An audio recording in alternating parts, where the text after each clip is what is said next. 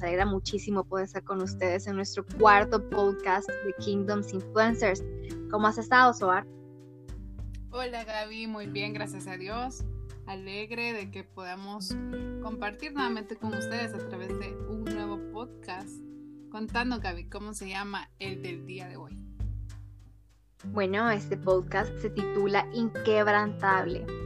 Y lo hemos titulado de esta manera porque en este momento muchas personas están viviendo una circunstancia muy difícil, que es la muerte de un ser querido, lo que trae como consecuencia tristeza, depresión, soledad e incluso problemas económicos. Pero este día queremos decirte que a pesar de todas las circunstancias, el amor de Dios es inquebrantable. Y que Él sabe todo lo que tú sientes, porque también Él lo vivió cuando vio la crucifixión de su Hijo único. Jesús, que murió por ti y por mí. Pero el amor incondicional que nos tiene a todos nosotros es hasta el día de hoy. Así es, Gaby. Y no solo Dios lo padeció, sino también varios personajes de la Biblia. Y por eso el día de hoy vamos a leer la historia de dos mujeres llamadas Noemí y Ruth en el libro de Ruth. Vamos a leer algunos versículos del capítulo 1, específicamente el versículo 1 al 7, y los invitamos a que ustedes lean, solo son cuatro capítulos de este libro, pero los van a hacerte mucha bendición para sus vidas. Eh, la traducción que vamos a leer este día es la nueva traducción viviente. Y dice así, en los días en que los jueces gobernaban Israel, un hambre severa azotó la tierra, y por eso un hombre de Belén de Judá dejó su casa y se fue a vivir a la tierra de Moab, junto con su esposa y sus dos hijos. El hombre se llamaba Alimelech y el nombre de su esposa era Noemi. Sus dos hijos se llamaban Malón y Kelión, eran efrateos de Belén, en la tierra de Judá. Así que cuando llegaron a Moab, se establecieron ahí. Tiempo después murió Alimelech y Noemi quedó sola con sus dos hijos. Ellos se casaron con mujeres moabitas, uno se casó con una mujer llamada Orfa y otro con una mujer llamada Ruth. Pero unos 10 años después murieron tanto Malón como Kelión, entonces Noemi quedó sola y sin sus dos hijos y sin su esposo. Estando en Moab, Noemí se enteró que el Señor había bendecido a su pueblo en Judá al volver a darle buenas cosechas. Entonces Noemí y sus nueras se prepararon para salir de Moab y regresaron a su tierra natal, acompañada por sus dos nueras partió del lugar donde vivía y tomó el camino que las llevaría de regreso a Judá. En esta historia, después de este acontecimiento, las dos nueras, como se fijan, querían irse con Noemí a Judá. Pero Noemí mm, les dice que no, que no pueden irse con ella porque ellas están jóvenes y pueden volver a hacer su vida, que mejor se vayan a donde sus familias. Pero una de ellas, llamada Ruth, no quiere. Ella le dice que por favor la lleve junto con ella porque no quiere que le pase nada, quiere vivir todo ese tiempo con ella. En Judá, Orfa se despide de ella y pues fue un momento muy doloroso, un momento de llanto, de dolor. Pero Noemí y Ruth se van juntas a, a la tierra natal de Noemí, que era Judá. Y allí Noemí la reciben muchas personas que la conocieron desde que ella creció en ese lugar y les cuenta eh, todo lo que le había acontecido. Y les dicen, ya no me llamen mejor Noemí, sino que llámenme Mara, que significa amargura. Porque ella dice y relata en este libro de la Biblia que lo único que Dios le había traído con todas estas situaciones de la pérdida de su hijo, de, de sus hijos, de la pérdida de su esposo, fue tristeza y amargura. Entonces, eh, ellas comienzan a esforzarse mucho para ver cómo salían adelante en esa tierra de Judá y Ruth va a pedir trabajo a unas tierras que eran de un señor llamado Boz y este señor era familiar del esposo de Noemi y era muy rico, era una persona muy reconocida en, esa, en ese lugar y lo deja la deja trabajar en ese lugar y comienzan a tener una relación eh, más cercana. Y vos le dice que la, la honra porque él ha acompañado a su suegra en todo este caminar, en todo este tiempo donde ella perdió a sus hijos, a donde perdió a su esposo y que no le importó dejar su tierra por acompañar a su suegra Noemí. Entonces le da una palabra de consuelo, una palabra que la alienta a seguir adelante. Y pues al final de toda la historia, Vos se casa con Ruth. Y Dios permite que a través de este proceso haya un momento de restitución, que es que puedan recuperar todas las tierras que a ellos les pertenecían y comiencen a tener una vida mejor, económicamente estable, emocionalmente. Y Dios cumple su promesa o su propósito aún en medio de una circunstancia que ellas veían muy difícil. Dios comienza a redimir y a restituir todo lo que ellas habían perdido en una nueva tierra. Entonces, eh, esta es la historia que les queremos compartir este día, pero quisiera, Gaby, que tú nos comentaras a profundidad un poco más de lo que Dios nos quiere hablar este día con esta historia. Bueno, con mucho gusto. Eh, Soar, la historia de Noemí al inicio pues es triste, pero tiene un final feliz. Ya les vamos a contar por qué. Pero quisiera contarte también que detrás de la amargura que al principio ella vivió, iba más allá de la pérdida de sus seres queridos. Me gustaría que, considerara, que consideráramos ahorita lo que implicaba que una mujer quedara no solo viuda, sino además que perdiera a sus dos hijos varones. En la cultura de la época, en, ese momento de la historia, los hijos eran quienes hacían, se hacían cargo de los padres en la vejez. No solo se ocupaban de cuidarlos, también eran responsables de sustentarlos económicamente. No existían las pensiones o jubilaciones como hoy. Por ese motivo se consideraba afortunado quien tenía muchos hijos. Significaba que iba a tener un mejor pasar en la vejez. Ruth se hallaba en la misma situación y al mismo tiempo tenía la responsabilidad moral de cuidar a su suegra. ¿Puedes ahora comprender aún más a Noemí? Creo que podemos eh, identificarnos aún más con ella eh, si hemos tenido la muerte de un ser querido y si eso es el resultado de una larga enfermedad con todos los gastos económicos y desgaste físico que eso conlleva. La tristeza que tengas puede verse aumentada por dificultades económicas, por cuentas que pagan en el hospital, por costos del funeral, entre otros. Y ni hablemos si la muerte ha sido repentina y del día de la noche te encuentras teniendo que eh, llevar adelante una casa, familia, tu propia vida, solo o sola. Las dificultades pueden estar ahogándote, la amargura y el dolor pueden estar abrumándote, el peso de la incertidumbre, ¿quién cuidará de mí? Ruth había perdido a su esposo, había quedado viuda joven, difícilmente algún hombre querría casarse con ella, y además el peso económico de ayudar a su suegra en la vejez todo esto sin tener hijos, sin tener su vejez asegurada. ¿Quién iba a cuidar de ella? ¿Te sientes identificado con la situación económica de Noemí? ¿Sientes que Dios te ha tratado severamente? ¿Te encuentras en dificultades económicas, sin esperanzas de un futuro mejor como Ruth? En el capítulo 2 te invitamos a que termines de continuar de leer toda la historia, bueno, los cuatro capítulos de este libro. Y Dios recompensa su esfuerzo. Lo que te quiero decir ahorita es que, número uno, eh, el nombre Noemí significa mi deleite. El nombre Noemí significa mi deleite y Elimelech, eh, su esposo, significaba Dios es mi rey. Ellos vivían en la tierra de Belén, de Judá. Y Belén, mira qué irónico, significa casa de pan.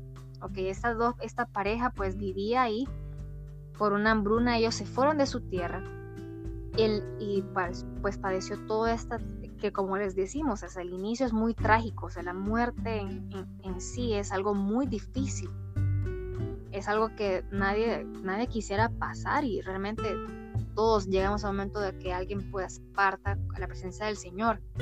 Pero viene algo bien interesante, Soar y todos ustedes, que el nombre Ruth en hebreo significa compañía. Imagínate que Noemí, eh, quien se quedó con ella fue Ruth y su nombre significa compañía. Realmente qué precioso es. Entonces vienen estas dos mujeres, como tú comentaste, se fueron a trabajar, regresaron a Belén, a la casa de pan. Y lo interesante que el nombre Boz, que fue con quien pues eh, Ruth terminó pues casándose, el nombre de él significa fuerza.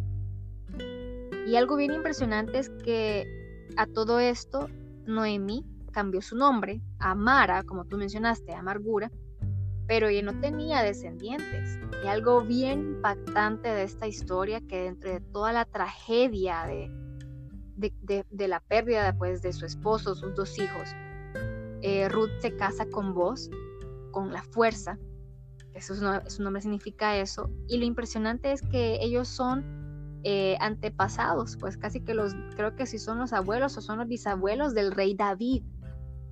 Y después viene Jesús.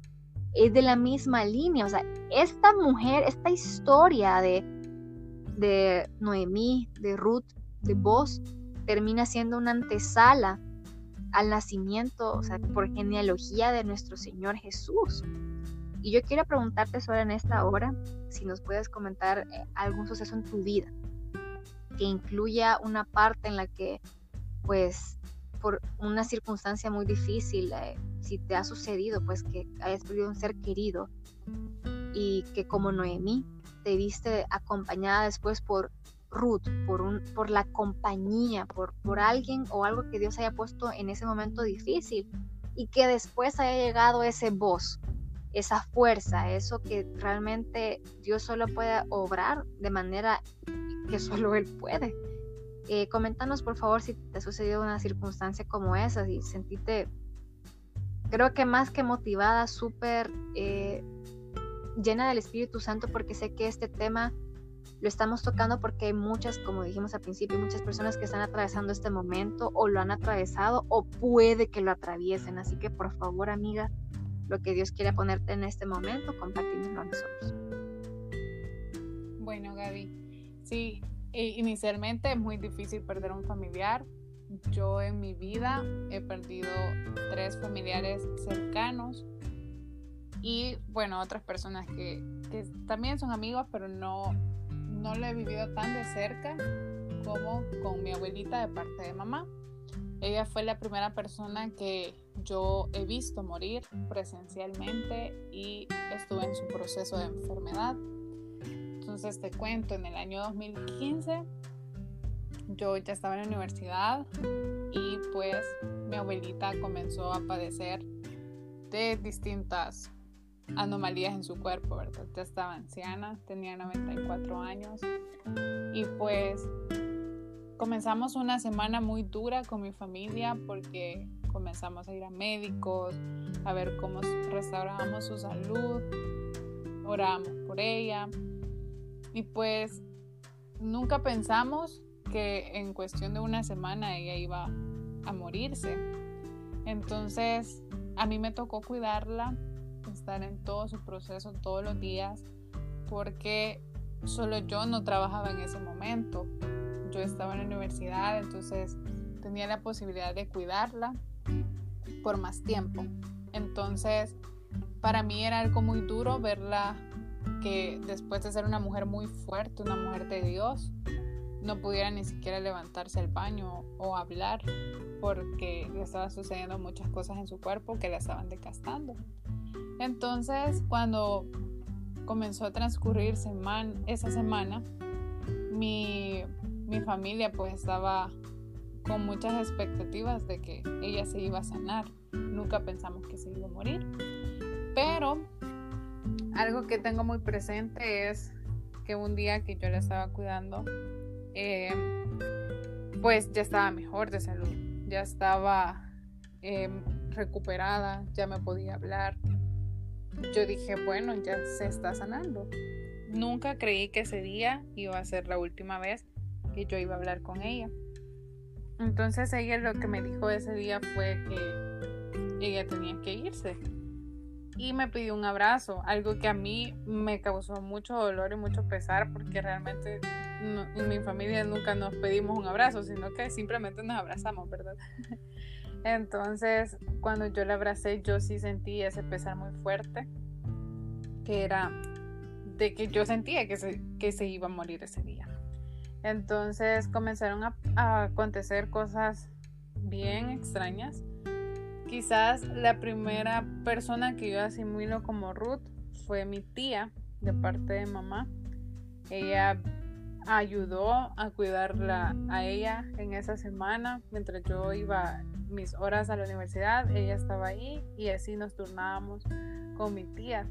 Entonces ese día estábamos las dos juntas y recuerdo que comenzaron a, pasar cosas súper raras en la casa, como no había agua y la casa se inundó y el agua salía de la lavadora, súper extraño. Luego nosotros no teníamos patio y había basura de hojas de árboles en la casa. Entonces comenzaron a acontecer este tipo de situaciones como para distraernos a no estar viendo tanto tiempo mi sino que a estar haciendo la casa por todas esas cosas que estaban pasando. Entonces esa noche eh, mi tía se fue, llegaron mis papás y mi hermana y comenzamos a ver que ella ya no respiraba bien. Yo pensé que era parte de la enfermedad, pero era parte de una agonía que ella comenzaba esa noche. Entonces eh, recuerdo que, que fue bien difícil porque llegó el, un doctor y nos dijo, ¿verdad?, que podía pasar semanas así, agonizando. Y recuerdo que cuando el doctor se fue, los cuatro nos paramos frente a la cama. Yo comencé a llorar y le decía a Dios que por favor no se la llevara. Y le gritaba, no se deje, abuelita, no se deje que se la lleven. Y sentía un dolor súper, súper fuerte en mi corazón. Pues en ese momento ella respiró por última vez y se siente súper fuerte cuando su alma se sale ¿verdad? del cuerpo y los cuatro estábamos enfrente de, de su cama. Luego viene el proceso de ya la vela. Fue bien difícil porque la funeraria llegó a nuestra casa a altas horas de la noche a traer a mi abuelita. A mí me tocó escoger la ropa, ayudar a cambiarla, ver la que se le, llevaban en, en el ataúd. Entonces, fue escenas que me traumaron mucho porque para mí era mi segunda mamá. Una, una mujer que me había implantado y cimentado mucho a Dios. Entonces cuando se la llevan, eh, nosotros pasamos quizás como dos horas preparándonos para ya estar listos cuando llegara la funeraria. Y pues esa madrugada fue bien terrible porque nadie te acompaña en la madrugada justo cuando, cuando se está muriendo, se ha muerto una persona, ¿verdad? Entonces, mi, mis papás, mi hermana y yo estábamos solos en la funeraria. Luego recuerdo que vino el día normal y comenzaron a llegar muchas personas que tanto por darnos su apoyo, nos daban también apoyo económico, apoyo espiritual y llegaron demasiadas, demasiadas personas que ni siquiera cabían en ese lugar. Y recuerdo que ahí es donde yo pude sentir esa compañía que Ruth le dio a Noemí, ¿verdad? Que le dijo, no importa lo que estés pasando, yo quiero estar ahí. No me importa lo que tenga que dejar. Y venían personas desde lugares muy lejos a apoyarnos, personas que no habíamos visto por años, llegaron a acompañarnos. Y Después viene la parte del funeral, que todas las personas que han pasado por eso saben que es el momento más difícil, porque es el momento donde tú vas a ver que entierran a tu familiar y que posiblemente ya nunca lo vas a volver a ver físicamente.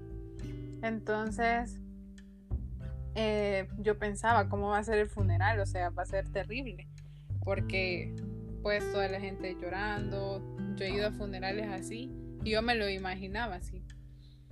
Pero Dios tiene un propósito aún en los momentos que uno está siendo procesado, en los momentos donde uno está en circunstancias difíciles. Y recuerdo que salió un bus, imagínate Gaby, un bus porque la enterramos en Usulután, desde aquí de Santa Tecla, con muchas personas hasta Usulután. O sea, era día de semana y recuerdo que había gente que hasta había pedido permiso en su trabajo para ir salió un bus de aquí de Santa Tecla Usulután y salió un camión desde, desde la playa del Espino hasta Usulután, lleno de gente también. Entonces ese día yo nunca había sentido tanto la presencia de Dios en un funeral como tal. el, el cielo estaba pero súper soleado y de la nada comenzó a llover, pero como llovizna. No sé si tú ya has visto como cuando llueve con el sol. Sí. Y, y estaba muchos árboles en el lugar a donde la íbamos a enterrar y había muchas personas. Y la presencia de Dios fue muy manifiesta en ese funeral.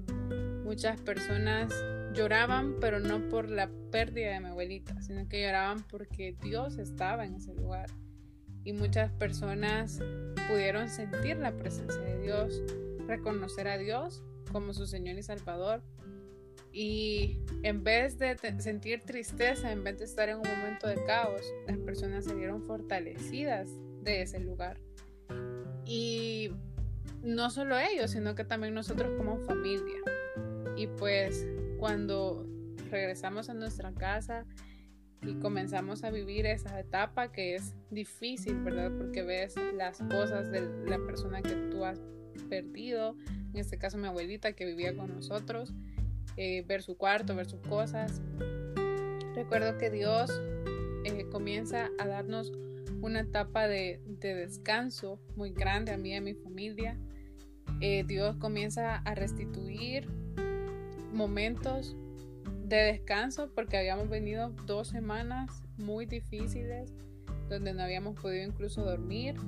Dios nos comienza a dar provisión y algo que me pasó a mí fue que este acto, este momento de la pérdida de mi abuelita me llevó a que me acercara mucho más a Dios porque yo comencé a sentir que ese era el punto de partida para algo grande, pero también para un proceso más grande. Y de hecho así fue. Comenzamos a vivir más situaciones que nosotros podamos haber visto como negativas en ese momento, pero yo tenía un propósito. Y en esa fase donde estaban pasando esas cosas negativas, yo me uno más a Dios y comienzo a escuchar su voz, comienzo a leer más la Biblia, comienzo a levantarme en las madrugadas a orar, comienzo a sentir un encuentro íntimo con Dios.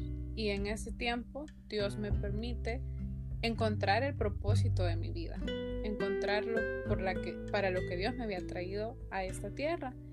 Y pues después de esto, Dios permite que yo pueda comenzar a tener una vida más íntima con Él, trae un tiempo de descanso y trae un momento de prosperidad ya en nuestra familia, en nuestra vida. Y fueron nuevos años, un nuevo comienzo, una nueva forma de vivir. Y Dios permite que en ese encuentro yo le oraba mucho a Dios y le decía, Señor, permítame que yo pueda ver a mi abuelita en algún momento, en sueños, porque yo me había quedado con aquello de, de que le había dicho no se vaya, ¿verdad? Y que yo quería decirle como, mira, perdóname por haber sido egoísta en ese momento, porque luego comprendí que todos tenemos un propósito en esta vida y que nosotros no podemos decidir quién se queda y quién se va, solo es Dios. Y Dios me cumplió ese deseo. Yo pude soñar con ella y fue un sueño tan hermoso porque fui a darme un tour al cielo con mi abuelita. Y recuerdo que, que la vi y estaba muy bien y que ella me dijo que estaba muy feliz porque yo había encontrado el propósito por el cual Dios me tiene en esta tierra. Wow. Y que siguiera haciéndolo, que siguiera haciéndolo tal y como Dios me había dicho. Entonces después de un tiempo de, de tempestad, Dios ocupó hasta eso para reencontrarnos con Él. No solo yo, sino que mi familia, las personas que fueron a su funeral, y trae un tiempo de, paz, un tiempo de descanso. Y quiero orar por cada una de las personas que nos están escuchando en este momento y que están pasando por una situación muy difícil, de la pérdida de un familiar, una enfermedad crónica, de eh, desempleo, de divorcio, cualquier problema que estén pasando donde ustedes piensen que Dios los ha abandonado. Así como se lo dijo Noemí, clarísimo se lo dijo, que le había levantado el puño y que le estaba haciendo que pasara una amargura, un tiempo de tempestad muy grande, que quizás la había abandonado. Así muchas veces nosotros se lo decimos a Dios. Y quiero orar por ustedes para que sepan que Dios va a mandar a esa Ruth que los va a acompañar en su proceso. Va a mandar una restitución y una redención como Dios lo hizo con Ruth, con vos.